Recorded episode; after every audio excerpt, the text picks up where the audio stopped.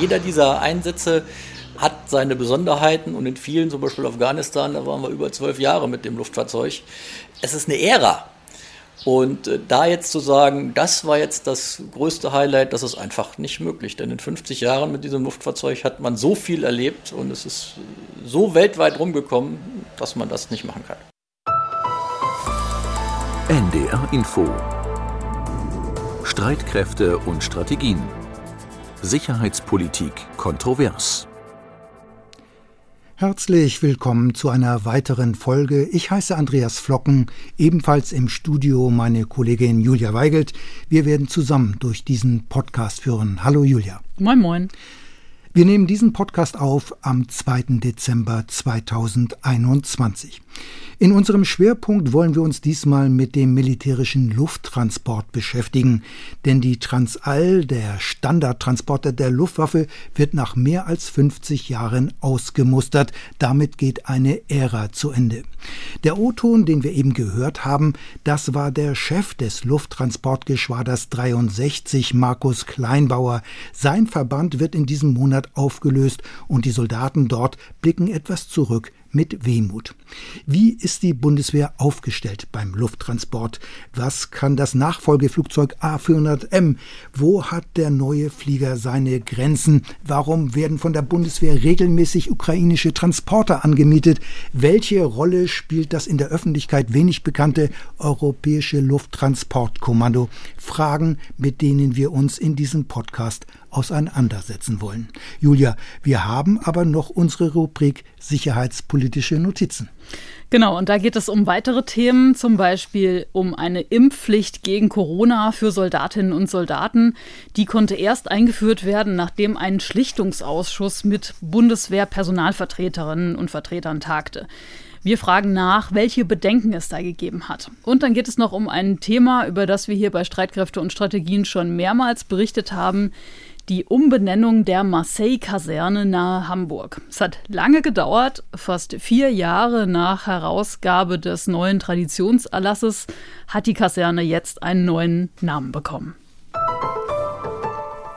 Beginnen wollen wir aber mit einem anderen Thema und zwar mit dem Koalitionsvertrag der Ampelparteien. In der vergangenen Woche haben ja SPD, Grüne und die FDP dieses Papier vorgelegt. Vor der Bundestagswahl hatten wir schon ausführlich über die Vorstellungen der Bundestagsparteien berichtet. Da hatten wir zwei Schwerpunkte zu den sicherheitspolitischen Aspekten in den Wahlprogrammen der Parteien. Andreas, du hast dir jetzt diesen Koalitionsvertrag genauer angeschaut. Aus der Bundeswehr und von konservativer Seite hat es ja so die eine oder andere Stimme gegeben, Deutschland könne sich mit einer Ampel ins sicherheitspolitische Abseits manövrieren. Sind solche Befürchtungen jetzt gerechtfertigt? Also von einem Kurswechsel in der Außen- und Sicherheitspolitik kann man wirklich nicht sprechen. Die Rolle der transatlantischen Beziehungen werden in dem Papier vielmehr bekräftigt. Es wird ein klares Bekenntnis zur NATO abgelegt. Landes- und Bündnisverteidigung werden betont, genauso wie Auslandseinsätze. Sicher, es wird wohl die eine oder andere Akzentverschiebung geben. Auch die Tonlage beispielsweise gegen Russland oder China könnte sich ändern, aber einen Neuanfang oder gravierende Veränderungen lassen sich aus dem Koalitionsvertrag in meinen Augen nicht ableiten. In einer Frage konnte sogar ein Stillstand beendet werden. Äh, die Ampel hat das Dauerstreitthema bewaffnete Drohnen abgeräumt. In der Großen Koalition konnte man sich bei diesem Thema ja jahrelang nicht einigen. Ja, das heißt, da hat die SPD eingelenkt, die Ampel hat grünes Licht gegeben für die Bewaffnung von Drohnen. Die SPD war da ja lange unschlüssig, hat letztendlich ähm, quasi die Zustimmung verweigert. Ja, das Thema ist jetzt kein Streitpunkt mehr. Die von der Bundeswehr geleasten Heron-TP-Drohnen können bewaffnet werden. Natürlich muss es hierzu noch eine parlamentarische Vorlage geben, die muss noch auf den Weg gebracht werden. Allerdings dürfen bewaffnete Drohnen nur zum Schutz und zur Verteidigung der Soldaten eingesetzt werden. Das war die Linie der Grünen, ne? Das war die Linie der mhm. Grünen, aber mhm. auch, jetzt kann man sagen, durchaus der äh, SPD. Mhm. Äh, dazu müssten dann wohl in das jeweilige Mandat oder auch in den Einsatzregeln etwas reingeschrieben werden, wie mhm. das genau dann ausbuchstabiert wird. Also äh, das wird man noch sehen müssen. Außerdem ist sich die Ampel einig, dass es einen Nachfolger für den altersschwachen Tornado geben wird. Auch hier hatte sich die SPD in der Großen Koalition ja immer wieder gesperrt, denn dieses Flugzeug hat auch die Aufgabe, bei einem bewaffneten Konflikt gegebenenfalls US-Atombomben ins Ziel zu bringen. Das nennt man dann nukleare Teilhabe. Und damit haben vor allem die SPD und die Grünen ein Problem, weil die nukleare Teilhabe als Hindernis für das Ziel einer atomwaffenfreien Welt gesehen wird. Und wir können uns diese genaue Formulierung im Koalitionsvertrag einmal anhören. Wir werden zu Beginn der 20. Legislaturperiode ein Nachfolgesystem für das Kampfflugzeug Tornado beschaffen. Den Beschaffungs- und Zertifizierungsprozess mit Blick auf die nukleare Teilhabe Deutschlands werden wir sachlich und gewissenhaft begleiten. Bewaffnete Drohnen können zum Schutz der Soldatinnen und Soldaten im Auslandseinsatz beitragen. Unter verbindlichen und transparenten Auflagen und unter Berücksichtigung von ethischen und sicherheitspolitischen Aspekten werden wir daher die Bewaffnung von Drohnen der Bundeswehr in dieser Legislaturperiode ermöglichen. Bei ihrem Einsatz gelten die Regeln des Völkerrechts. Extralegale Tötungen, auch durch Drohnen, lehnen wir ab. Also der letzte Satz ist noch einmal eine Klarstellung. Es stand aber zu keinem Zeitpunkt zur Debatte, dass bewaffnete Drohnen von der Bundeswehr auch für gezielte Tötungen von mutmaßlichen Terroristen benutzt werden könnten. Mhm. Äh, kannst du noch mal sagen, extra legal, das weiß vielleicht nicht jeder, was ist damit gemeint? Extra legal sind eben außerhalb des Gesetzes. Mhm. Also ohne quasi, dass es erstmal eine Gerichtsverhandlung gibt. So ähm, ist es. Genau, ja. sowas. Nochmal zur nuklearen Teilhabe. Ähm, die Zertifizierung des Tornado-Nachfolgers soll gewissenhaft begleitet werden, hieß es da. Das hört sich so ein bisschen danach an, als ob es da doch noch so ein Hintertürchen gibt. Ja, das kann man durchaus so sehen. Die Rede ist ja vor allem von der F 18 der USA. Diese Maschine soll nach dem Willen der Bundeswehr den Tornado ersetzen und wenn man diese Flugzeuge kauft, dann heißt das nicht, dass sie auch sofort in der Lage sind, die im rheinland-pfälzischen Büchel lagernden US-Atombomben zu tragen. Die Maschine muss hierfür erst noch von den USA zertifiziert werden. Das heißt, es müssen noch Prüfungen vorgenommen werden, möglicherweise sogar Veränderungen. Und dieser Zertifizierungsprozess, der dauert mehrere Jahre. Die Rede ist sogar von bis zu acht Jahren. Mhm. Und das heißt, äh, bis der Tornado-Nachfolger dann auch wirklich in der Lage ist, US-Atombomben zu tragen, wird noch eine Zeit vergehen.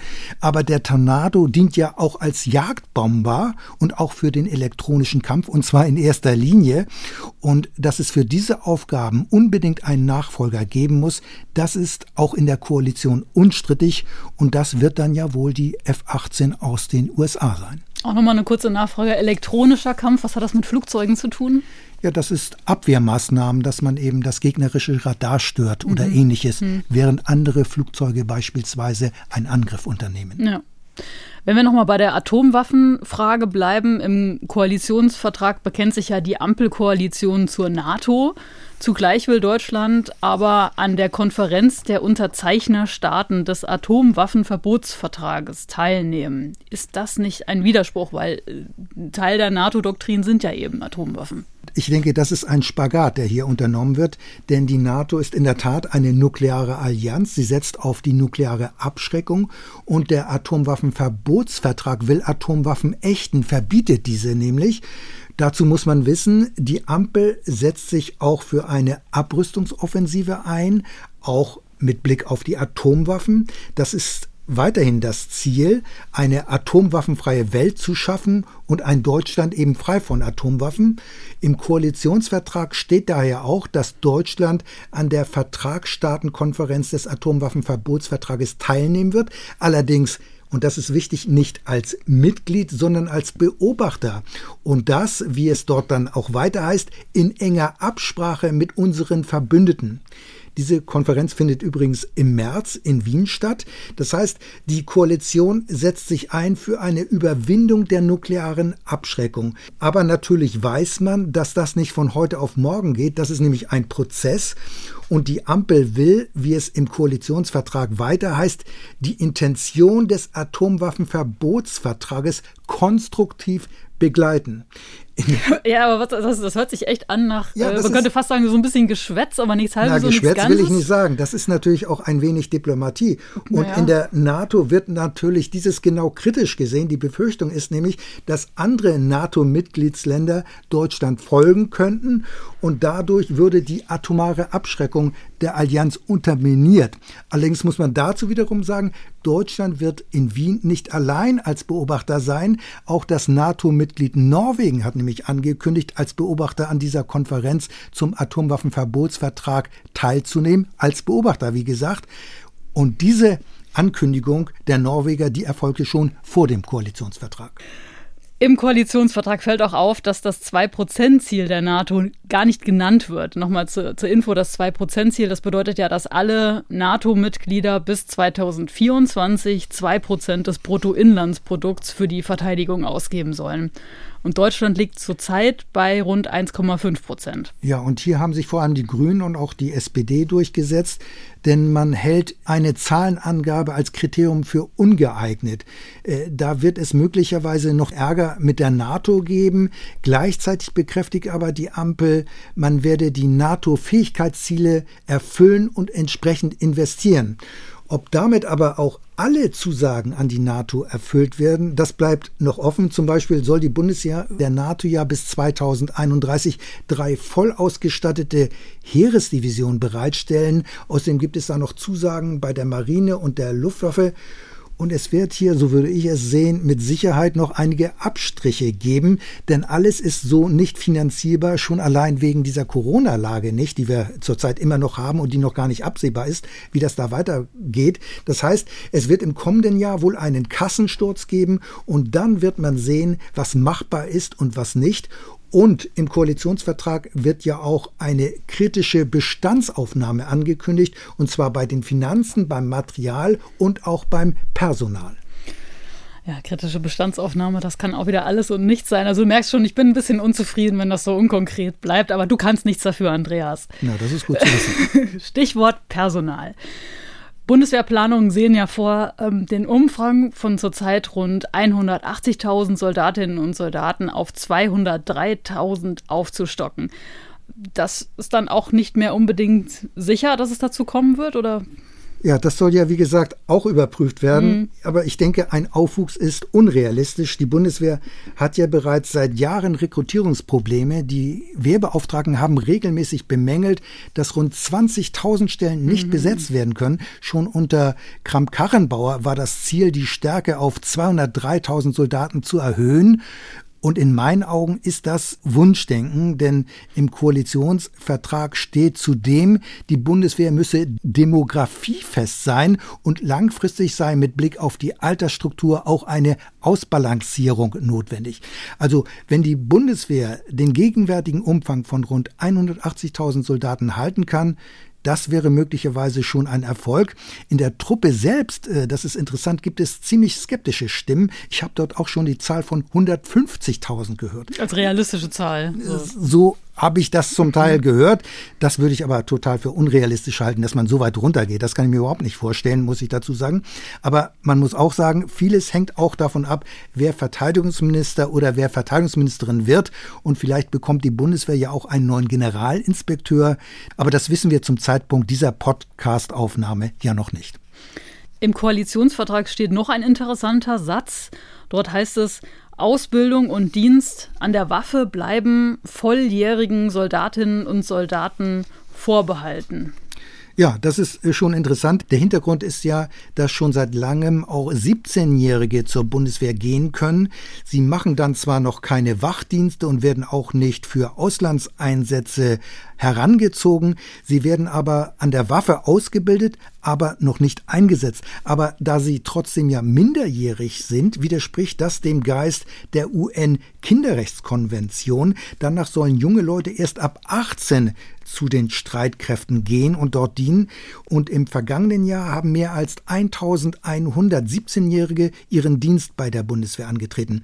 Damit könnte also demnächst Schluss sein. Fairerweise muss man dann aber auch sagen, das wäre für den einen oder anderen 17-Jährigen schlecht, weil er dann die Zeit zwischen Schule und Bundeswehr überbrücken müsste, nämlich bis er 18 ist. Ja, oder er geht halt nicht zur Bundeswehr. Macht das was anderes und bleibt dann da hängen. Aber ne? dafür also, hat er sich ja bei der Bundeswehr äh, beworben. Mhm. Aber wie man konkret mit diesem Problem umgeht, das wird dann der neue Verteidigungsminister oder die neue Verteidigungsministerin dann entscheiden. Und wer an der Spitze des Verteidigungsministeriums stehen wird, das werden wir in den nächsten Tagen erfahren. Mehr dazu in der nächsten Podcast-Folge. Streitkräfte und Strategien. Der Schwerpunkt.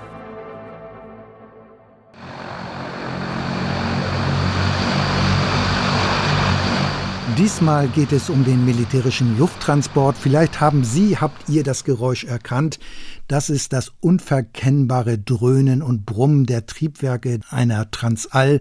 Die Transall, sie wurde vor mehr als 50 Jahren 1968 bei der Luftwaffe in Dienst gestellt. Zu Hochzeiten verfügte die Bundeswehr über rund 100 dieser Maschinen. Sie galten als Arbeitspferde der Luftwaffe, doch diese Zeit geht nun zu Ende. In wenigen Tagen, um genau zu sein, am 15. Dezember löst die Luftwaffe das Lufttransport Transportgeschwader 63 im schleswig-holsteinischen Hohn bei Rendsburg auf. Dann werden die beiden dröhnenden Triebwerke der C160, wie der offizielle Name der Transall lautet, nicht mehr zu hören sein. Anders für uns den militärischen Lufttransport etwas genauer unter die Lupe zu nehmen.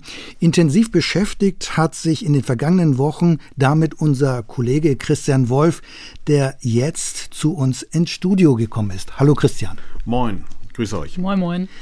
Zunächst also noch einmal zur Transall, Christian. Du warst beim Lufttransportgeschwader 63, hast mit Piloten, Personal und dem Kommodore gesprochen, also dem Chef des Verbandes. Wie ist denn dort im Augenblick die Stimmung?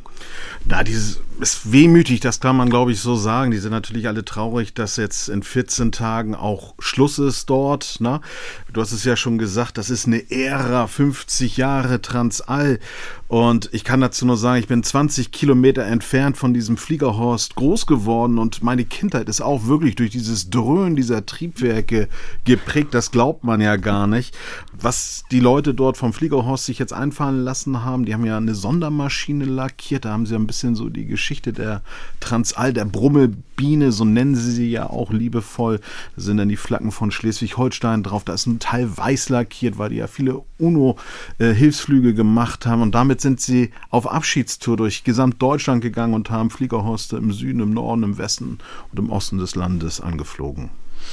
Die Transall ist ja im und für den Kalten Krieg konzipiert worden. An der innerdeutschen Grenze standen damals Truppen der NATO und des Warschauer Pakts sich gegenüber. Die Transall war für Szenarien in Europa ausgelegt, Reichweite 1200 Kilometer, Nutzlast 14 Tonnen. Was sollte die Maschine leisten, Christian? Also die Aufgabe hieß taktischer Kampfzonentransporter. Also, um es kurz zu sagen, dieses Flugzeug sollte in kürzester Zeit in Deutschland oder auch in Europa Mensch und Material ins Kampfgebiet transportieren. Möglichst tief dabei, auch möglichst schnell. Das war die Aufgabe. Aber tatsächlich ist es so gewesen, dass selbst nach der Einführung äh, die Transall für ganz andere Sachen benötigt worden ist, nämlich für Hilfseinsätze. So gab es äh, 1969 beispielsweise ganz kurz nach der Einführung der Transall ein schweres Erdbeben in Iran und die Maschinen hier aus Deutschland haben tatsächlich Trinkwasseranlagen, Kleidung, Decken, Essen, alles dorthin gebracht. Und im Laufe dieser gesamten Zeit, während dieses Flugzeug im Einsatz war, ist es natürlich auch relativ viel in Afrika unterwegs gewesen, einfach auch bei Hilfsmissionen dort vor Ort und deswegen hat die Transall auch den Namen Eng in der Lüfte bekommen. Aber der Großteil der Einsätze in Afrika und vor allem in Afghanistan erfolgte ja später. Und dafür war die Transall ja eigentlich gar nicht ausgelegt. Du hast ja eben das Stichwort genannt. Kampfzonentransporter für Europa im Falle eines bewaffneten Konfliktes. Die Transall hatte ja nur eine sehr begrenzte Reichweite. Luftbetankung war überhaupt nicht möglich. Es mussten daher für einen Einsatz außerhalb Europas Tankstops eingelegt werden und so dauerten Flüge nach Afrika und erst recht nach Afghanistan mehrere Tage, manchmal auch eine Woche. Und davon mal abgesehen, es gab auch für die Transall hier in Europa manchmal durchaus noch Herausforderungen, zum Beispiel während des Konfliktes im ehemaligen Jugoslawien. Das ist richtig. Erst schnell war sie nicht unbedingt in der Fortbewegung, aber sie hat ihre Aufgabe erfüllt. In Jugoslawien ist halt der Fall so gewesen, dass der Flugplatz, man musste anfliegen durch so Häuserschluchten und da haben sich dann auf den Dächern dieser Hochhäuser Leute positioniert und haben halt das Feuer eröffnet auf diese anfliegenden Transall. Die wurden auch teilweise äh, schwer beschädigt, ist aber keine abgestürzt und auch niemand verletzt worden. Und deswegen hat äh, das Lufttransportgeschwader Hohn, das, was jetzt in 14 Tagen aufgelöst wird, die haben sich sich ein Manöver überlegt und das hieß Sarajevo Approach. Was ist das? Das hört sich jetzt ja erstmal doll an. Steilflug runter, ne? Richtig, genau. Also man hat diese Zone überflogen, diese Hochhäuser und ist dann tatsächlich in Sturzflug gegangen. Und das, mhm. man, man zeigt das Manöver heute noch bei Flugshows. Dieses, die Nase geht wirklich fast senkrecht nach unten. Ich habe das nur gesehen, mitgeflogen bin ich noch nicht. Und dann geht es halt rauf zur Landung. Aber die Transall ist auch an Belastungsgrenzen gekommen, beispielsweise in Afghanistan. Kabul hat dieses Flugzeug angeflogen, landen ging, bloß starten war das Problem. Kabul relativ hoch gelegen, die Triebwerke wenig Leistung einfach und das heißt, das Flugzeug musste sich wie so eine Schraube in die Luft bewegen und das ist natürlich in einem umkämpften Gebiet nicht vorteilhaft. Damit macht man sich natürlich zum Ziel. Ich habe diesen äh, dieses Sturzflugartige äh, in Afghanistan tatsächlich mal erlebt in so einer Transall. Hab auch durfte auch vorne im Cockpit drin sitzen und ähm, da muss man sich schon festhalten, wenn man es nicht gewohnt ist. Das ist wie Achterbahn fahren, oder? Ja. Auch wenn der Anlass natürlich ähm, weniger spaßig ist. Ähm, wir, wir, reden da jetzt so lustig drüber, aber ähm, es ist natürlich eine ernste Sache. Das Flugzeug und das Personal haben ja wahnsinnig viel erlebt in den vergangenen Jahrzehnten. Du hast ja mit dem Chef des Transportgeschwaders gesprochen. Was waren für ihn denn so die größten Herausforderungen für die Transall? Tatsächlich ist das die Frage gewesen, die ich ihm auch gestellt habe, als ich da war, gerade wenn man auf so eine lange Ära zurückschaut. Aber eine konkrete Aussage konnte der Kommodore des Geschwagers, Oberst Markus Kleinbauer, nicht so richtig geben dass das Einsatzspektrum so vielfältig und vielseitig war, dass man gar keinen Höhepunkt da festlegen kann. Weil jeder dieser Einsätze ähm, hat seine Besonderheiten und in vielen, zum Beispiel Afghanistan, da waren wir über zwölf Jahre mit dem Luftfahrzeug. Es ist eine Ära. Und äh, da jetzt zu sagen, das war jetzt das größte Highlight, das ist einfach nicht möglich. Denn in 50 Jahren mit diesem Luftfahrzeug hat man so viel erlebt und es ist so weltweit rumgekommen, dass man das nicht machen kann. Eigentlich hätte die Transalia schon längst ausgemustert werden sollen. Sie musste dann aber dann doch noch notgedrungen länger durchhalten, weil der A400M, der Nachfolger der Transall, nicht rechtzeitig geliefert werden konnte. Der Betrieb der Transall ist um rund zweieinhalb Jahre nochmal verlängert worden, aber jetzt ist wirklich Schluss.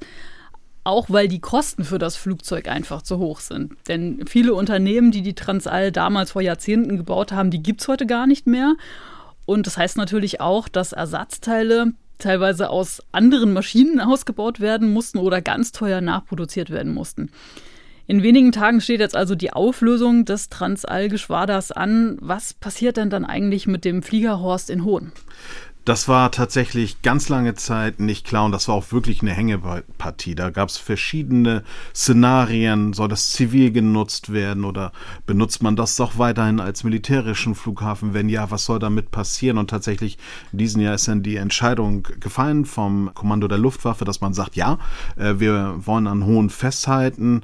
Es soll einerseits als Ausweisflughafen für Jagel, da sind ja die Immelmänner stationiert, die Tornados vom Luftwaffengeschwader Geschwader 51, na, dass sie da auch halt landen können und deswegen will man ähm, dort auch weiterhin 60 Dienstposten beschweren. Wer sich dafür wirklich jahrelang eingesetzt hat, ist der Bundestagsabgeordnete Johann Wadefuhl. Der hat wirklich gekämpft darum und der hofft jetzt auch, dass das Aufklärungssystem Pegasus, was jetzt ja im Sommer beschlossen worden ist, dass das kommen soll, dass das in die Flugzeuge, das soll eine Global 6000, das ist so ein Business Jet, darin soll das ja verbaut werden und dass diese Flugzeuge, das hofft Johann Wadefuhr, dass die in Hohenau stationiert werden, sodass tatsächlich wieder ein kleines Geschwader denn dort auch ansässig sein wird. Äh, Christian, kommen wir jetzt mal zum Transallen-Nachfolger, zum A400M von Airbus. Der ist ja im niedersächsischen Wunsdorf stationiert. Auf dem Papier ist der neue Transportflieger natürlich für die Luftwaffe ein riesiger Sprung in jeder Hinsicht, das muss man schon sagen. Allein schon die Zuladung hat sich mit fast 37 Tonnen im Vergleich zur C160 mehr als verdoppelt. Auch C161, das ist die Transall, ne? Das die ist die Transall, genau. Aber auch was die Reichweite angeht, schlägt der A400M den Vorgänger um ein Vielfaches. Zudem kann das Flugzeug in der Luft betankt werden, wodurch quasi jeder Punkt auf dem Globus ohne Zwischenstopp angeflogen werden kann. Außerdem fliegt das neue Flugzeug auch noch höher und deutlich schneller. Allerdings ganz einfach verlief die Einführung des A400M nicht. Immer wieder gab es Verzögerungen, die Kosten sind explodiert und anhaltende technische Probleme haben dafür gesorgt, dass der Flieger die meiste Zeit am Boden bleiben musste, statt zu fliegen. Die Maschine bekam dann auch schnell das Etikett Pannenflieger. Es hat zahlreiche Schwierigkeiten mit dem A400M gegeben, teilweise bis heute. Die Liste ist ziemlich lang, Christian. Ja, und da weiß ich auch gar nicht, wo ich anfangen soll bei der Liste. Ich glaube, das größte Problem waren tatsächlich diese aufwendigen Triebwerke, die man ja unbedingt beim A400M anbringen wollte.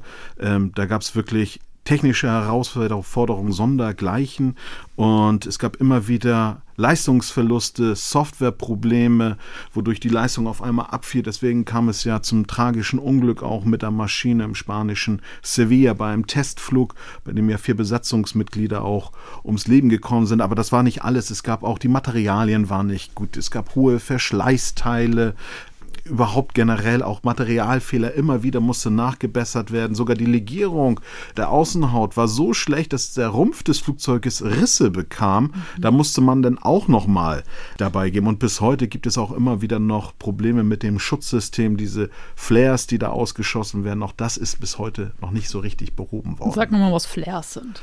Das sind so kleine Fackeln, so sehen die aus. Die werden dann ausgestoßen. Das sind Täuschkörper und die sollen dann im Falle eines Raketenbeschusses Schusses von einer Luftrakete oder Bodenluftrakete halt, die so weit ablenken, dass das Flugzeug wegfliegt und die Rakete das Ziel verfehlt. Das sind sogenannte Flares. Hierzu muss man aber noch sagen, dass nicht alle A400M damit ausgerüstet werden soll, sondern nur die sogenannte taktische Variante. Auch bei der Bestellung und Auslieferung hat es ja Probleme gegeben.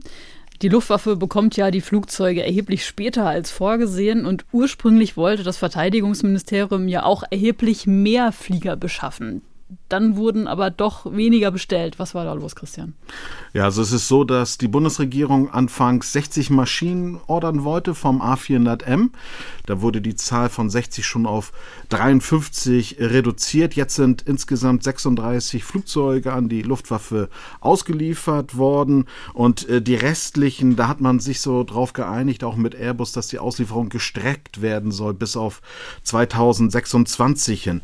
Das liegt natürlich daran, ähm, wir haben es ja gerade eben gehört, die Probleme, die Maschinen sind noch nicht ganz ausgereift. Man hofft natürlich darauf, dass die letzten Maschinen in den kommenden Jahren natürlich dem Stand der Technik denn entsprechen und auch den Anforderungen, so wie man das haben möchte. Und auf der anderen Seite ist es ja auch einfach so, dass das Flugzeug von den Kosten her einfach teurer geworden ist. Ursprünglich sollte so ein A400M mal 120 Millionen kosten.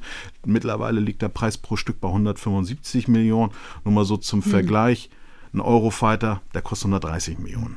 Christian, du hast eben darauf hingewiesen, dass die Bundeswehr 53 A400M bestellt hat die aber noch nicht alle ausgeliefert worden sind. Dazu muss man aber sagen, die Luftwaffe wollte ja eigentlich nur 40 Maschinen haben. So ist es ja auch in der Struktur vorgesehen.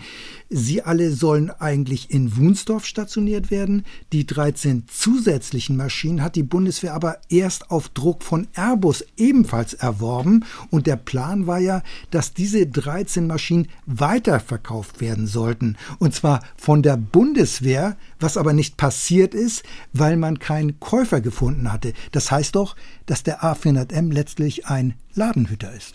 Das kann man so sagen. Das liegt auch einfach daran, dass es ein ganz breites Angebot bei diesen Transportflugzeugen in dieser Klasse gibt. Da gibt es einfach viele Hersteller, die vergleichbare anbieten. Jetzt hat man natürlich diese 13 zusätzlichen Maschinen und Ziel ist es tatsächlich, der Luftwaffe damit eine sogenannte Multinational Air Transport Unit aufzubauen, also sprich eine Einheit, auf die jeder zugreifen kann. Das Ganze soll im bayerischen Lechfeld entstehen.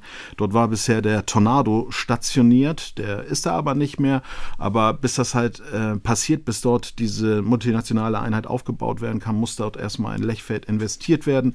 Da muss die Landebahn verbreitert werden, verlängert werden. Es stehen nicht mal Hallen für den A400M, so ein Tornado ist ja deutlich kleiner. Und auch das ganze IT-Netz ist noch aus den 80ern. Das muss noch komplett erneuert werden. Äh, multinational, das heißt, es sollen mehrere Partner dabei sein. Bislang gibt es nur einen. Ungarn hat Interesse gezeigt, aber wenn man mit der Luftwaffe spricht oder auch mit Politikern, dann hört man auf jeden Fall, das soll noch mehr werden und es sei ja noch bis 26 auch ein bisschen Zeit, bis diese multinationale Air-Einheit, Transporteinheit denn ja bereitstehen soll. Mhm.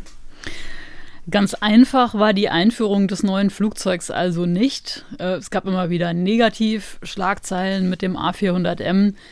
Im Sommer hat sich dann allerdings die öffentliche Wahrnehmung schon verändert und das hat mit der Entwicklung in Afghanistan zu tun. Die Lage am Flughafen der afghanischen Hauptstadt Kabul bleibt unübersichtlich. Nach Informationen der Nachrichtenagentur Reuters sind in den vergangenen 24 Stunden etwa 5000 Menschen aus dem Land gebracht worden. Bei den Flügen von Kabul ins benachbarte Usbekistan läuft tatsächlich schon so eine Art Shuttle-Verkehr. Unsere Soldatinnen und Soldaten haben während der Evakuierungsoperation in Kabul Unfassbares gesehen und Unglaubliches geleistet. Denn die Umstände dieser elf Tage im August waren extrem.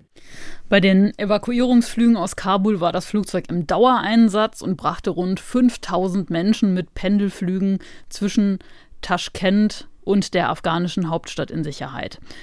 Wäre denn so ein Einsatz auch mit der Transall möglich gewesen? Tja, das habe ich natürlich auch den Commodore vom LTG 63 gefragt und auch die Piloten. Die haben natürlich gesagt, klar, das geht. Und ich war ja auch beim Kommando Luftwaffe in Berlin und da hat mir auch der Oberstleutnant Jörg Tischler gesagt, klar, der Transall hätte auch das gekonnt, äh, Leute zu evakuieren. Aber in diesem Umfang, wie das der A400M dort tatsächlich gemacht hat, rund um die Uhrflüge, nonstop. Ja, Leute, von der Kapazität. Und auch natürlich davon. Über natürlich. 117 Leute gehen standardmäßig in so ein A400M rein. Es waren erheblich erheblich mehr. Und genau. Transall ist ja gar kein Vergleich. Das kommt ja auch noch hinzu. Das Flugzeug ist ja wesentlich größer. Und das wäre einfach nicht möglich gewesen. Und Oberstleutnant Jörg Tischler, der ist bei der Luftwaffe generell für Transportflüge bei der Bundeswehr, bei der Luftwaffe zuständig. Und der hat mir auch gesagt, dass äh, die Mission in Kabul, da hat einfach der A400M gezeigt, wozu dieses Flugzeug eigentlich fähig ist. Wir setzen ihn seit mehreren Jahren in allen Einsatzgebieten oder für die Transporte in die Einsatzgebiete sehr erfolgreich ein. Ähm, sei es jetzt in Richtung Afghanistan damals gewesen, nach Afrika, in den Irak. Wir haben ihn in Jordanien stationiert als Flugzeug in Betankungsrolle und zwar schon seit 2019 durchgehend. Er fliegt und hat auch in der Corona-Krise deutlich gezeigt, welche Fähigkeiten er im Bereich der Rückführung von medizinisch Erkrankten, also in der Medivac-Rolle, was er dort fähig ist zu leisten. Wir sind ein Stück weiter. Wir können den Flieger jetzt quer einsetzen und 98 Prozent dessen, wofür wir so ein strategisches Luftfahrzeug mit taktischen Fähigkeiten brauchen, können wir mit ihm gut abdecken. Ja, sicher, aber nur wenn der A400M zur Verfügung steht und einsatzbereit ist. Aber das ist ja genau weiterhin die Achillesferse, das muss man so sagen. Und das nervt natürlich auch die Luftwaffe.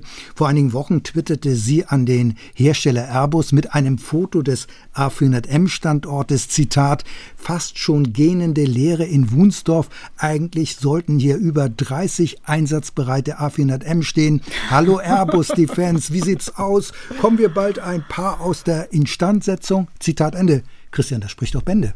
Tja, der Konzern, der kommt mit der Instandsetzung einfach nicht hinterher, denn von diesen 36 Flugzeugen, die an die Luftwaffe ausgeliefert worden sind, sind tatsächlich 20 Grad bei Airbus in der Instandsetzung. Das, das muss man sich mal vorstellen. Ne? Mhm. Und böse Zungen behaupten, dass die Luftwaffe einen neuen Standort hätte nämlich die Werkshain von Airbus im bayerischen Manching. Ja, oder vielleicht sollte das ganze Geschwader äh, umziehen nach Manching, denn dort stehen die Maschinen ja in der Regel nicht nur ein paar Tage. Dort stehen ja in der Tat manchmal monatelang. Ja, kostet dann nachher auch Zeit wahrscheinlich und Geld wahrscheinlich, müssen ja, nicht hin und her geflogen werden. Also dieser Tweet zeigt ja auf jeden Fall, ähm, wie angespannt das Verhältnis zwischen Luftwaffe und Industrie sein muss, wenn man schon so in der Öffentlichkeit äh, sich über diese Wartungssituation auseinandersetzt. Airbus hatte ja sogar auf Twitter auch geantwortet, ähm, dass die Luftwaffe bis Jahresende sieben Flugzeuge zurückbekommt und zwei neue ausgeliefert werden. Immerhin. Probleme hat der A400M ja auch mit dem Absetzen von Fallschirmjägern gehabt. Ist das denn inzwischen gelöst? Das ist absolut gelöst worden, weil Bisher hat er das ja die Transall gemacht und weil die jetzt ja in 14 Tagen nicht mehr fliegen wird, ist es ja eine Fähigkeit, die der A400M erfüllen muss. Bisher war das so, dass er das auch konnte, aber nur über die große Heckklappe konnten die Fallschirmspringer abgesetzt werden. Es ist ja aber auch so, dass man links und rechts an der Seite über Türen halt ausspringt. Da ist dann so eine Leine, da hakt man sich als Fallschirmspringer ein und dann springt man los. Das ist so ein automatisches Verfahren, dass sich der Fallschirm sofort öffnet.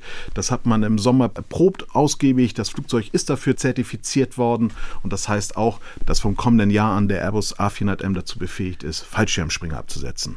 Ein Vorteil der jetzt ausgemusterten Transall war ja, dass sie auf unbefestigten Pisten landen und starten kann. Das ist manchmal wichtig bei Kommandounternehmen, wenn zum Beispiel das Kommando Spezialkräfte eingesetzt wird, um etwa Geiseln zu befreien. Da hat der A400M ja ein Problem, oder? Ja, nicht ganz. Auch der A400M von Airbus kann tatsächlich ähm, am Strand landen. Das haben zumindest Piloten der Royal Air Force in Pembrey Sands in Carmarthenshire geschafft und auch demonstriert. also die, die, Briten dann, Die ja? Briten, mhm. genau. Da gibt es auch verschiedene Videos im Internet, wie dieser A400M dort äh, startet und landet. Dazu muss man allerdings auch sagen, erstmal war er nicht ganz voll beladen und auch die Piste ist vor bearbeitet worden. Aber unabhängig davon, ja, ein Airbus A400M kann am Strand landen. Ja, ich bin da ein bisschen skeptisch, also weil es ist natürlich ein Unterschied, ob man eine Piste tagelang äh, bearbeitet, vorbereitet mit einer Planierraupe oder ob man eben auf einer freien Piste eben landet. Das muss ja nicht unbedingt der Strand sein. Klar. Eine Wiese, eine längere Wiese oder ein Feld würde ja schon ausreichen. Ich denke aber, es hat durchaus einen Grund, warum die Luftwaffe für Beobachter damals in meinen Augen ziemlich überraschend, dann doch noch einige Herkules-Transporter in den USA bestellt hat. Das sind nämlich Maschinen, die auch auf den Transport von Spezialkräften ausgerichtet und spezialisiert sind. Aber zu den Herkules-Maschinen wirst du ja gleich noch etwas sagen. Genau. Es gibt noch weitere Probleme mit dem A400M. Die Luftwaffe sah sich ja nicht in der Lage, vier Hubschrauber vom Typ NH90 für das deutsche MINUSMA-Kontingent nach Mali zu transportieren. Stattdessen wurde der Hubschrauber mit der C-17 Globemaster der Amerikaner transportiert. Warum musste da die US Air Force aushelfen? Also es ist so, man muss jetzt nicht denken, dass so ein NH90 da in so ein A400M nicht reinpasst. Der passt natürlich da rein. Dafür ist dieses Flugzeug und auch der Hubschrauber ausgelegt worden. Wir hatten deswegen auch das Einsatzführungskommando der Bundeswehr mal angefragt, warum man denn tatsächlich auf die C-17 Globemaster gesetzt hat und die US Air Force. Und laut einem Sprecher ist es einfach so, dass es einfach der A400M dafür noch nicht zertifiziert ist für diesen Transport. Es müssen verschiedene Beladungsversuche, die Ladungspunkte müssen noch gefunden werden, die genaue Gewichtsverteilung im Flugzeug, Verzurpunkte. Und wenn das alles geklärt ist, dann kann natürlich auch mit dem Airbus A400M so ein NH90 transportiert werden.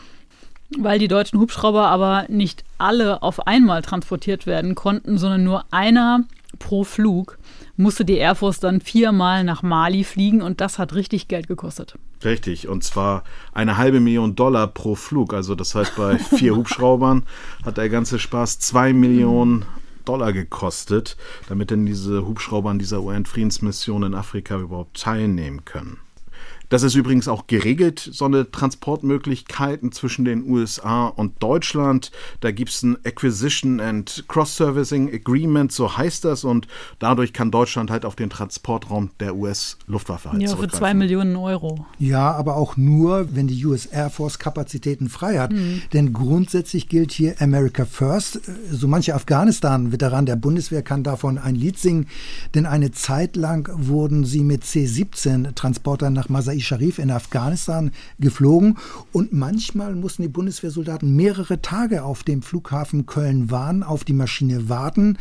Und ich erinnere mich auch noch an den Transport der wenigen Schützenpanzer Marder an den Hindukusch, ebenfalls mit C-17-Maschinen der Amerikaner.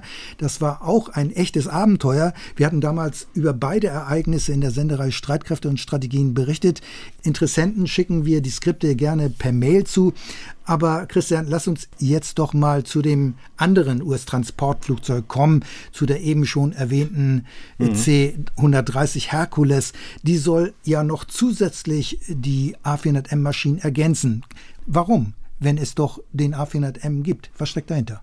Ja auch eine Frage, die ich dem Kommando Luftwaffe in Berlin gestellt habe. Und die haben gesagt, dass die Herkules einfach das Fähigkeitsspektrum des Lufttransport der Luftwaffe nach unten hin abrundet.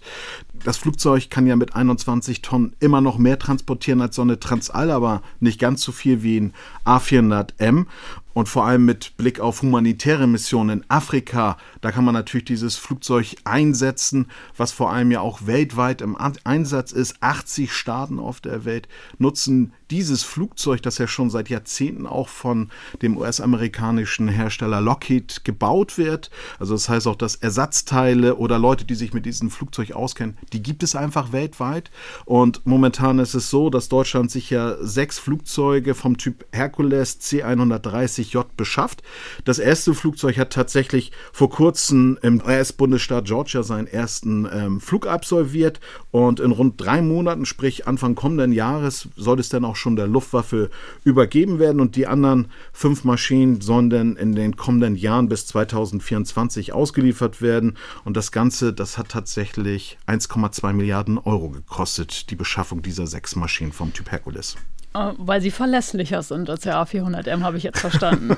Und die Hercules der USA eignet sich offenbar auch besser, um auf unbefestigten Pisten zu landen. Sie kann so auch Spezialkräfte besser absetzen und aufnehmen als der A400M.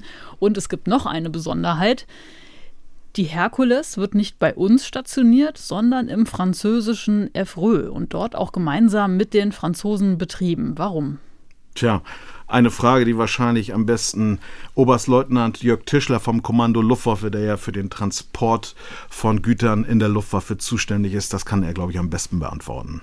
In Frankreich stationiert ist das Luftfahrzeug aufgrund dessen, weil wir mit äh, Frankreich, Deutschland mit Frankreich eigentlich eine, sehr enge politische, militärpolitischen Austausch pflegt, weil wir einfach die Chance nutzen wollen, als binationale Einheit von beiden Seiten die Erfahrungen von beiden Seiten nicht nur auszubauen und davon zu profitieren, sondern eben auch hier mit gemischten Luftfahrzeugen, gemischten Besatzungen einfach den Lufttransport, den europäischen Lufttransport weiterzubringen. Also von gemischten Mannschaften oder Besatzungen ist die Rede. Das heißt, da wird zum Beispiel der Kommandant des Transporters ein Franzose sein und sein Co-Pilot genau. ist dann ein Bundeswehrsoldat. Genau so ist es gedacht und natürlich aber auch umgekehrt. Ist ja ganz logisch, wenn man vom Multinational spricht. Es ist ja aber auch einfach so, die Herkules ist ja in Frankreich einfach schon viel länger im Einsatz. Das heißt, die Franzosen haben einfach auch viel mehr Erfahrung mit diesem Flugzeug, vor allem ja auch was äh, die Wartung betrifft. Und außerdem gibt es ja auch eine Infrastruktur dort, wo das Flugzeug stationiert werden soll.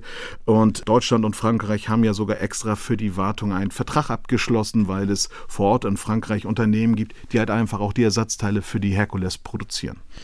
Also in Frankreich soll es diesen binationalen Verband dann geben. Allerdings gibt es ja schon ein europäisches Lufttransportkommando, das European Air Transport Command, kurz EATC, mit Sitz im niederländischen Eindhoven.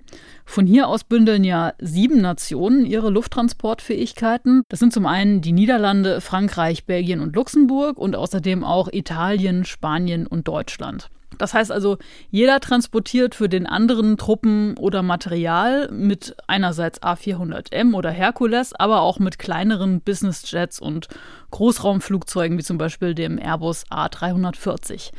Christian, dieses europäische Lufttransportkommando, das ist ja in den vergangenen zehn Jahren immer wichtiger geworden. Ja, das ist definitiv so.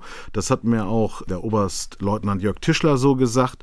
ERTC ist einfach enorm wichtig für die Luftwaffe. Du hast es ja gerade schon gesagt, es gibt ja diesen Pool von Flugzeugen, auf den man immer zurückgreifen kann, der da in Eindhoven äh, stationiert ist oder besser gesagt, das ERTC ist in Eindhoven und die Flugzeuge, man muss sich das so vorstellen, man kann dann immer Zeiten buchen und das ist ja wichtig, weil man kann einerseits diesen klassischen Lufttransporter mit ja mitmachen. Wenn jetzt zum Beispiel 20 Airbus A400M gerade in der Wartung sind und nicht genutzt werden kann, hat man halt den ERTC. Praxisbeispiel. Praxisbeispiel genau zurückgreifen kann.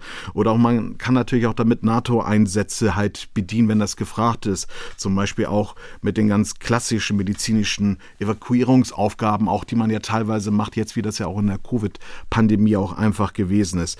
Also das heißt auch die Luftwaffe, die verfügbaren Transportflugzeuge, die man hat, die stellt natürlich auch die Luftwaffe dem EATC zur Verfügung, um halt auch auf diesen Pool zurückgreifen zu können. Aber habe ich das jetzt richtig verstanden? Das Europäische Transportkommando ist keineswegs der NATO unterstellt, wie man sich zunächst denken könnte. Eine EU-Einrichtung ist das aber auch nicht. Das ist richtig. Also das Ganze ist ja mal gegründet worden auf eine deutsch-französische Initiative hin. Man wollte da immer dieses Multinationale, was ja immer im Raum steht, das habe ich jetzt heute, ich, schon ganz oft gesagt. Und äh, man wollte einfach über die Grenzen hinaus ein äh, Werkzeug schaffen, dass auch Ländern, die jetzt beispielsweise nicht die Möglichkeit haben, auf eine eigene Flotte von Lufttransportflugzeugen zurückzugreifen, dass sie auch natürlich Lasten bedienen können und sich da auch einkaufen können, weil es ist ja nicht nur so, dass man halt seine Flugzeuge zur Verfügung stellt und wenn man keine hat, dann also wie Minuskonto und Pluskonto das Ausgleich, sondern man kann ja auch mit anderen Leistungen sich beim ERTC Lufttransportraum oder Raummeter einfach, mit dem man Güter transportiert, ja einfach holen. Und mittlerweile ist es so, es wird immer noch von sieben europäischen Staaten genutzt und wie gesagt, du hast es ja gerade erwähnt, Julia, ähm, das Verlangen danach oder der Bedarf, der steigt. Die Bundeswehr, Christian, muss ja manchmal für ihre Auslandseinsätze auch besonders schweres und sperriges Gerät transportieren, wie etwa die Panzerhaubitze 2000, die hat ja ein Gewicht von rund 50 Tonnen, oder aber sogar den Kampfpanzer Leopard, der ist ja sogar noch schwerer. Der A400M hat aber eine maximale Nutzlast von nur in Anführungszeichen 37 Tonnen.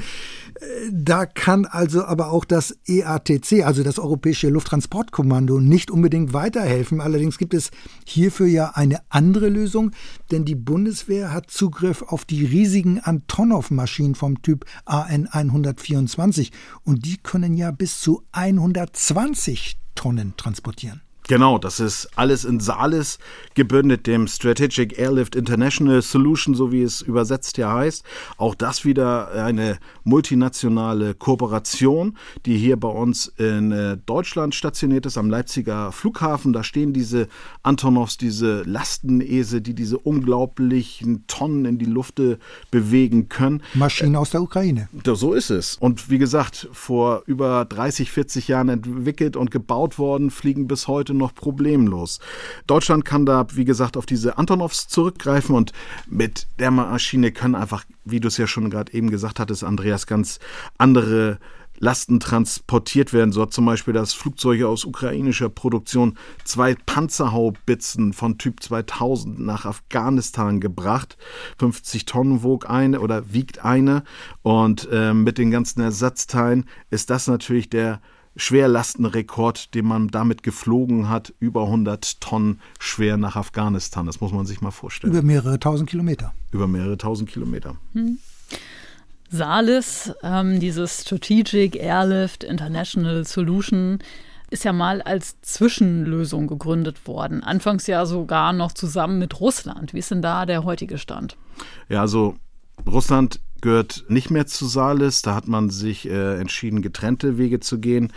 Das Ganze wurde mal gegründet, Salis 2006, weil es halt einfach diesen Bedarf gibt an diesen Schwerlasttransporten. Man kann das natürlich auf dem Land- oder Seeweg halt machen, aber das dauert natürlich einfach viel zu lange mit so einem Flugzeug. Es ist einfach schneller.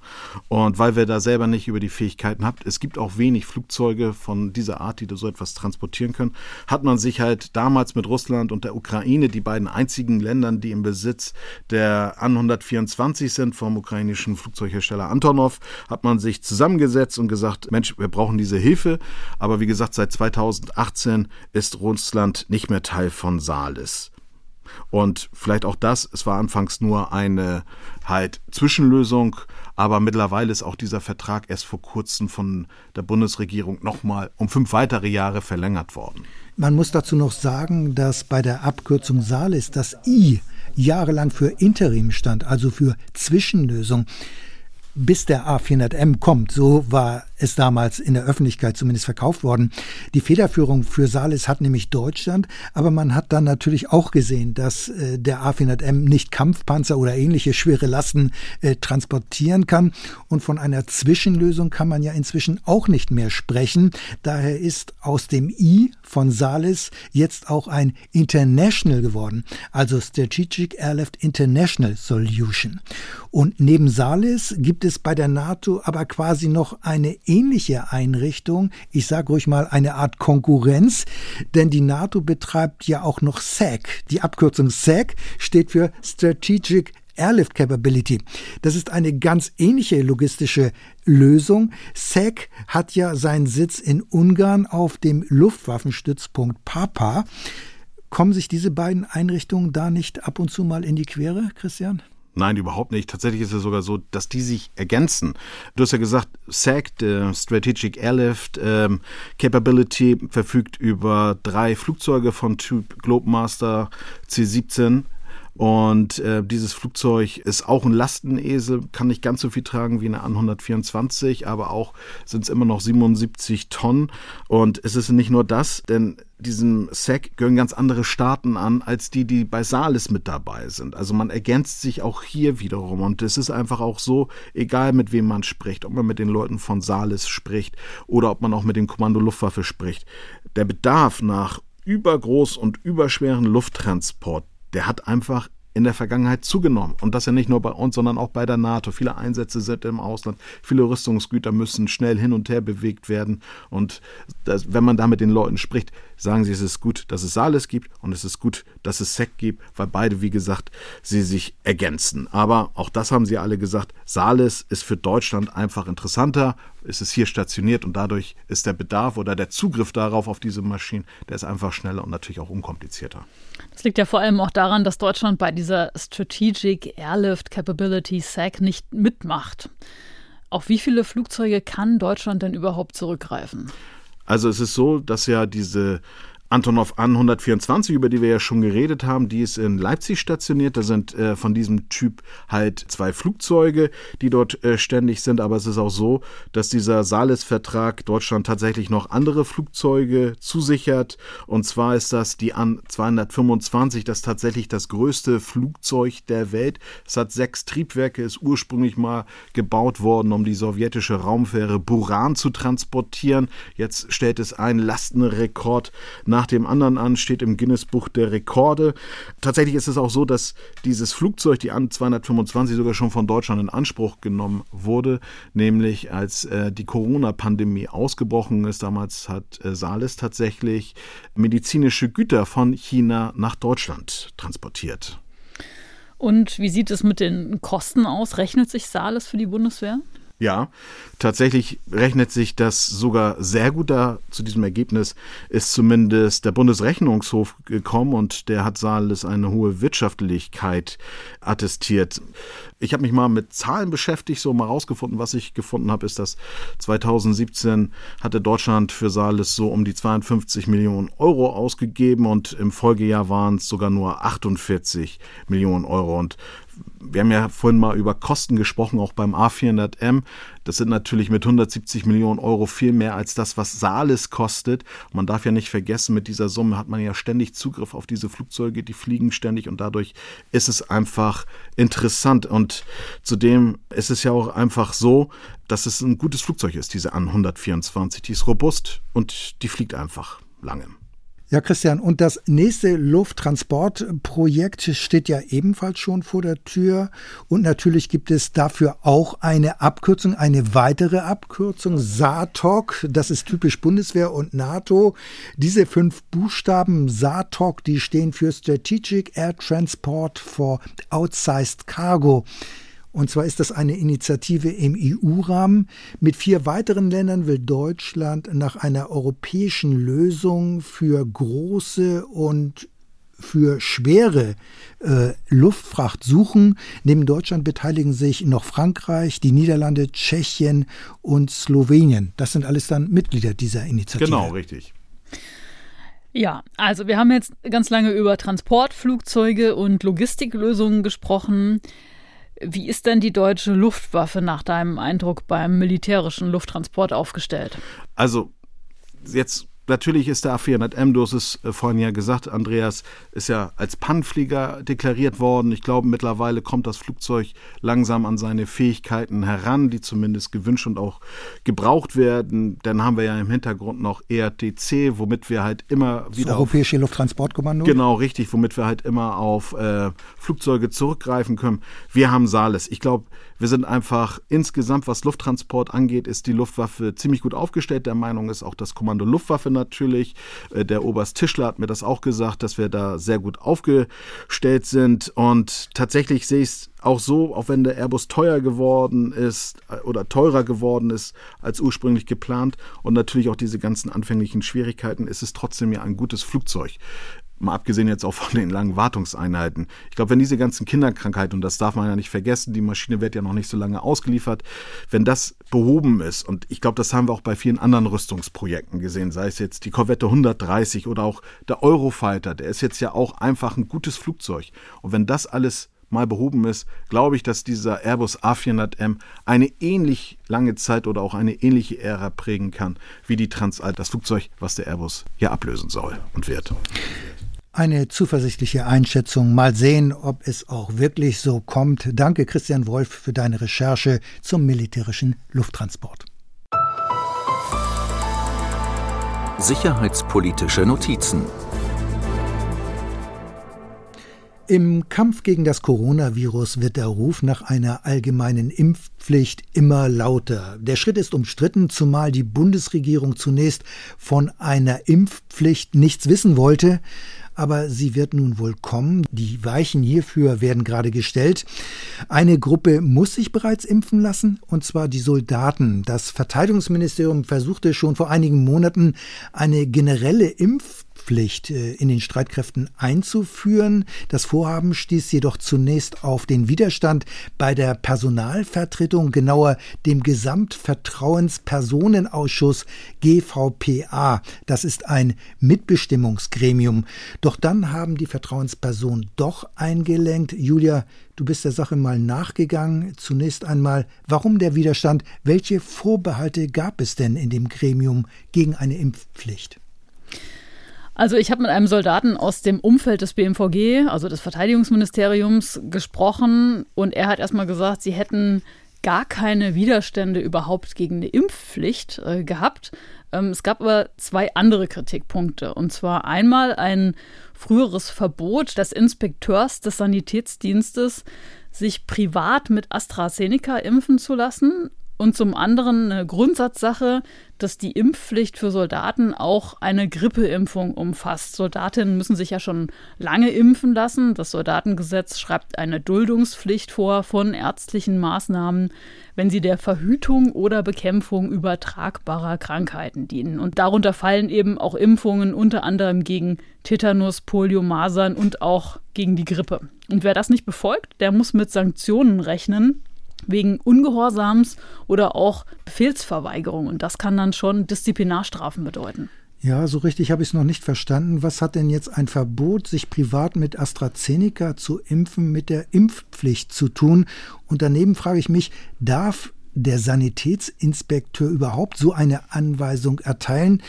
Er kann einem Soldaten doch nicht vorschreiben, welchen Hustensaft oder welche Kopfschmerztablette er zu Hause einnimmt. Das geht doch ein bisschen zu weit, oder? Ja, und das ist genau die Kritik der Soldatenvertreter. Der Inspekteur der Sanität habe da im Frühjahr eben diese Weisungen dazu herausgegeben. Auch wer bereits einmal schon mit AstraZeneca geimpft war, dürfte sich dann kein zweites Mal impfen lassen. Nicht nur beim Truppenarzt nicht, sondern auch zivil nicht. Und äh, der Inspekteur hatte das damals damit begründet, dass es Zweifel an der Sicherheit des Impfstoffs ja damals gab. Und die Vertrauensleute werfen dem Inspekteur des Sanitätswesens vor, so eine Anordnung hätte er überhaupt nicht erteilen dürfen, oder? Ja, genau. Der GVPA, also dieser Ausschuss, bemängelt, dass dieser Einmalimpfstoff von Johnson Johnson einfach ähnliche Nebenwirkungen gehabt hätte, äh, aber der musste damals schon bei Auslandseinsätzen geduldet werden. Und die Soldatinnenvertreter sagen dann, das ist einerseits Quatsch und andererseits sei es auch illegal, Soldaten diese zivile Impfung zu verbieten. Also das, was du eben gesagt hast. Und auf diese Kritik hätte der Inspekteur halt keine ausreichende Antwort gegeben. Und diese Weisung hätte halt entweder nur vom Generalinspekteur oder der Ministerin kassiert werden können. Das fand aber nicht statt und deswegen wurde dann dieses bürokratische Verfahren mit dem Schlichtungsausschuss in Gang gesetzt. Erstmalig übrigens seit Beginn der 30-jährigen Zusammenarbeit zwischen Ministerium und Gesamtvertrauenspersonenausschuss. Und das ging dann seinen wochenlangen bürokratischen Gang. Der Ausschuss tagte dann allerdings erst, als dieses Thema AstraZeneca gar kein Thema mehr war, weil inzwischen genug anderer Impfstoff da war. Habe ich das jetzt richtig verstanden? Die Vertrauensleute, die ja die Soldatinnen und Soldaten der Bundeswehr vertreten, haben daher wegen des Streits um das AstraZeneca-Impfverbot des Sanitätsinspekteurs quasi aus Prinzip ihre Zustimmung zur Corona-Impfung, ich sag mal zur Corona-Impfpflicht bei der Bundeswehr verweigert. Die Zustimmung des Gremiums wäre dafür aber notwendig gewesen. So wie ich das verstanden habe, war das halt gar nicht Thema, weil es dann eben auf diesen Schlichtungsausschuss erstmal hinausgelaufen ist. Und da wollte ja der GVPA erreichen, dass Soldatinnen sich zumindest privat dann weiter mit AstraZeneca impfen lassen dürfen. Aber wie gesagt, das Thema hatte sich dann eigentlich schon erledigt, als dieser Schlichtungsausschuss dann äh, endlich tagte. Weil einerseits klar war, man kann die Zweitimpfung auch mit einem anderen Impfstoff machen, der genauso wirksam ist. Und es war dann auch genügend anderer Impfstoff da. Und warum haben die Vertrauensleute, also der Gesamtvertrauenspersonenausschuss, kurz GVPA, jetzt der Impfpflicht zugestimmt? Das war ja im vergangenen Monat. Genau, ähm, nach dem, was ich gehört habe, hatten die Soldatenvertreter dagegen nie wirklich Vorbehalte, sondern es ging eben um diese beiden strittigen Details und wahrscheinlich auch ein bisschen ums Prinzip. Also der Streit um AstraZeneca ist inzwischen beigelegt, weil der Inspekteur des Sanitätswesens inzwischen eingeräumt hat, dass er den Soldaten damals nicht verbieten durfte, sich privat mit AstraZeneca zu impfen. Ja, äh, Fehler einzuräumen können ja Generale selten gut. Das ist in dem Fall auch nicht passiert, nach meinen Informationen. Ähm, obwohl sein Rechtsberater wohl diese Weisung als rechtswidrig bewertet hat, weil das eben zu weit ins Private reinreicht. Aber diese Weisung wurde dann einfach außer Kraft gesetzt. Okay. Und du hast ja noch einen zweiten strittigen Aspekt erwähnt, warum die Vertrauenspersonen gegen eine Corona-Impfung waren, die Grippeimpfung. Hm. Welche Probleme gibt es denn aus Ihrer Sicht damit? Also der GVPA will diese Grippeimpfung aus dem sogenannten Basisimpfschema Inland raushaben. Sie soll also nur noch für Einsätze verpflichtend sein. Mit der Begründung, die Ständige Impfkommission empfiehlt die Grippeimpfung ja nur für Menschen ab 60 oder für chronisch Kranke. Und bei Erwachsenen ist diese Grippeimpfung ja nur zwischen 40 und 70 Prozent wirksam und das reicht nach Sicht der Vertrauenspersonen nicht aus, die Soldaten und Soldatinnen zur Impfung zu zwingen. Ja, und was kam jetzt bei der Schlichtung dazu raus? Wir wissen ja schon, dass die Vertrauensleute letztlich einer Corona-Impfpflicht für Soldaten zugestimmt haben, auch weil die AstraZeneca-Weisung zurückgezogen wurde. Aber was ist jetzt mit der Grippeschutzimpfung? Die Empfehlung des Schlichtungsausschusses ist, sobald die Weltgesundheitsorganisation die pandemische Lage weltweit für beendet erklärt hat, wird die Grippeimpfung aus dem Basisimpfschema Inland tatsächlich entfernt. Allerdings ist diese Empfehlung nicht bindend und die Ministerin oder der Minister entscheidet am Ende. Also das letzte Wort hat dann der neue Verteidigungsminister oder die neue Verteidigungsministerin.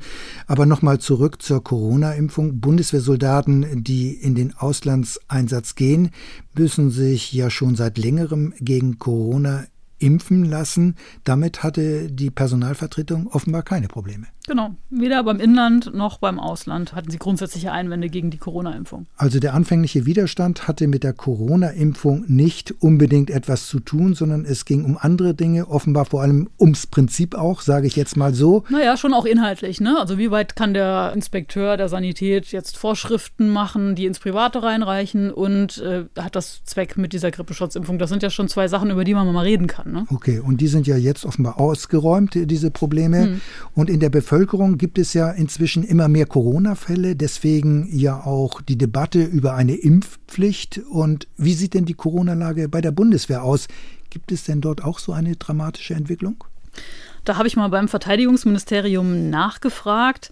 Das teilt auf Anfrage mit, das Infektionsgeschehen innerhalb der Bundeswehr entwickelte sich genauso wie in der zivilen Bevölkerung.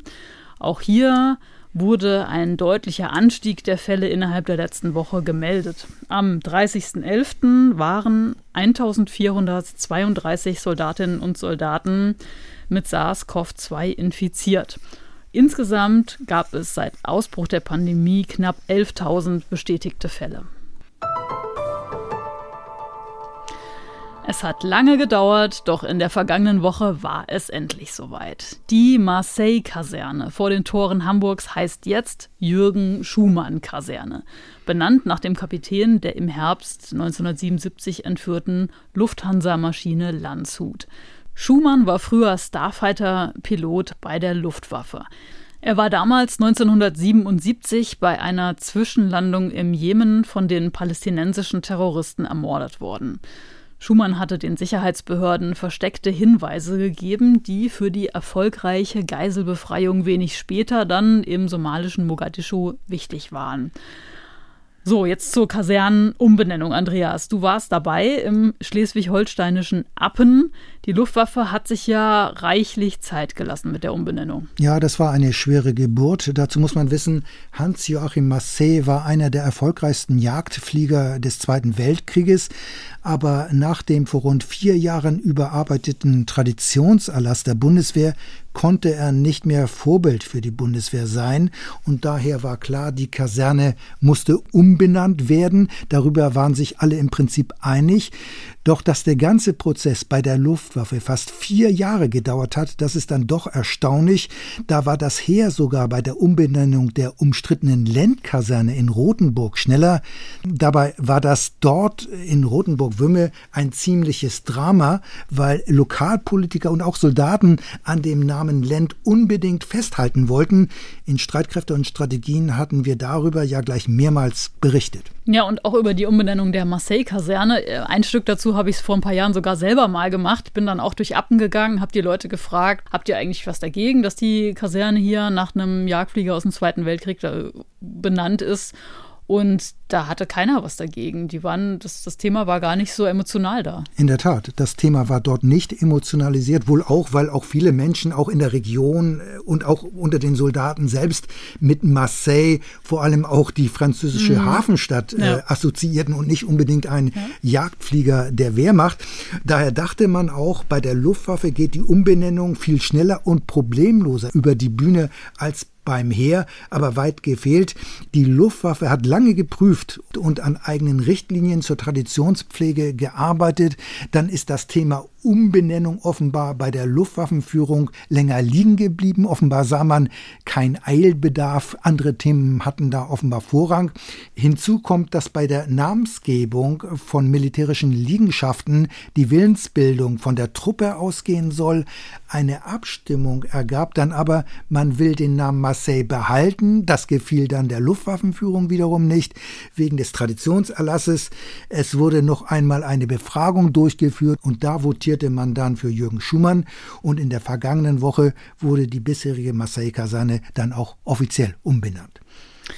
Und wie lief die Umbenennung denn ab? Gab es da äh, Proteste von Soldaten, die eigentlich die Umbenennung doch gar nicht haben wollten? Nein, überhaupt nicht. Über, überhaupt nicht. Äh, die Umbenennung erfolgte im Rahmen eines militärischen Appells, der rund eine Stunde dauerte. Die Soldaten waren angetreten. Ein Musikchor der Marine sorgte für den feierlichen Rahmen.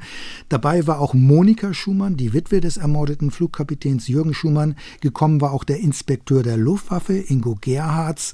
Es kam dann während der Zeremonie zu einem Überflug von vier Eurofightern Metern im Tiefflug, rund 150 Meter Höhe und zwar in einer sogenannten Missing Man Formation. Das ist eine Ehrenbezeugung der Luftwaffe. Das heißt, die vier Maschinen fliegen in einer V-Formation und dann schert eine Maschine im steilen Steigflug plötzlich aus. Also ein Platz in der Formation ist dann unbesetzt, während die anderen drei Maschinen weiterfliegen, bis sie aus der Sichtweite des Publikums sind. Mhm. Also das war eine besondere Ehrung für den früheren Lufthansa-Kapitän Jürgen Schumann.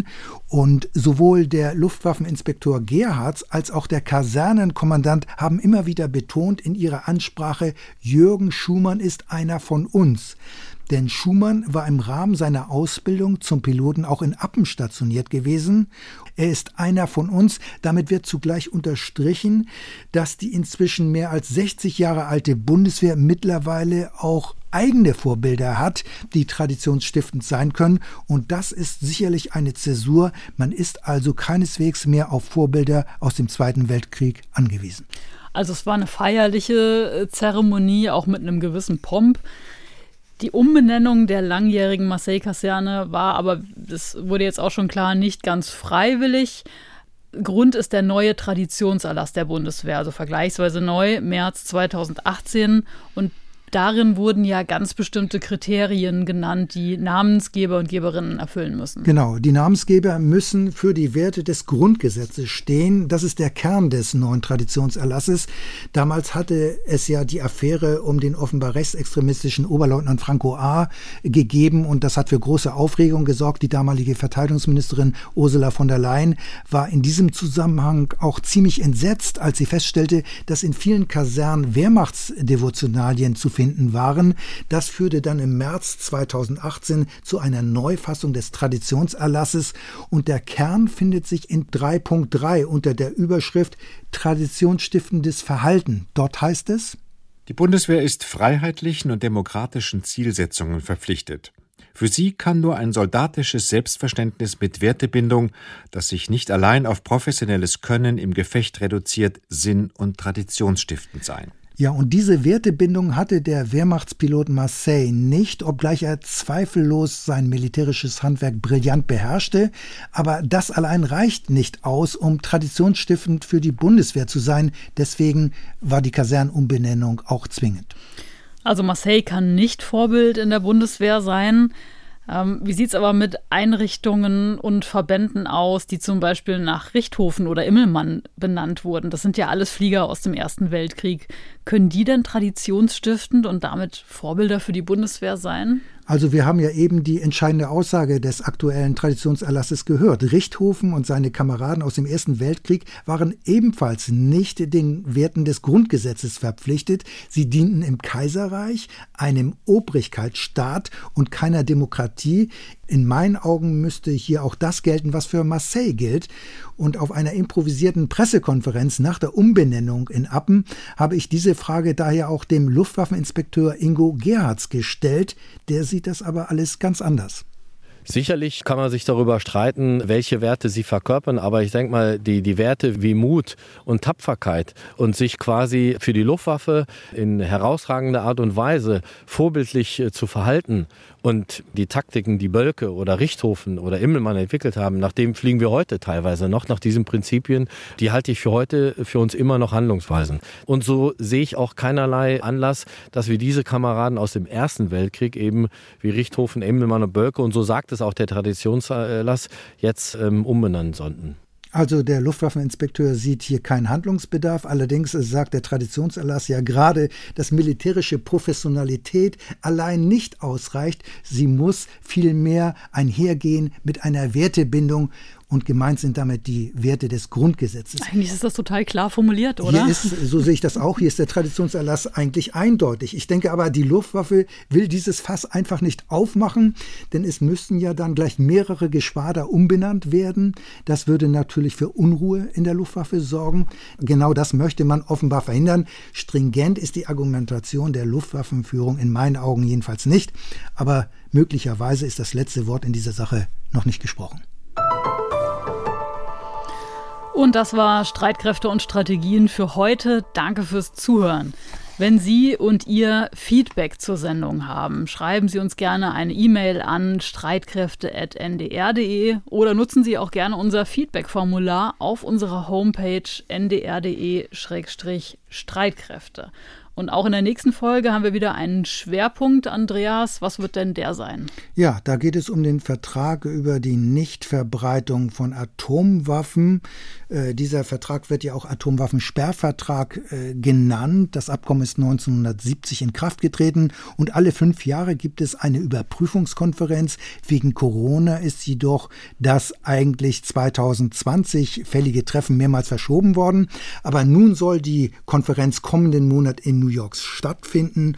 Und in unserem Podcast am 17. Dezember wollen wir schon mal einen Ausblick wagen, zumal es mit dem Atomwaffenverbotsvertrag inzwischen quasi eine Konkurrenzvereinbarung gibt. Wir haben ja eben am Anfang des Podcasts mhm. auch darüber gesprochen, auch weil Deutschland an dieser Konferenz als Beobachter teilnehmen will. Und das sorgt ja schon jetzt bei der NATO für Aufregung. Also das Thema Atomwaffen im Schwerpunkt. Bis dahin, bis zur nächsten Folge wünschen wir Ihnen und euch alles Gute und sagen Tschüss, Ihre Julia Weigelt. Und Andreas Flocken. NDR Info Streitkräfte und Strategien. Der NDR Info Podcast zur Sicherheitspolitik.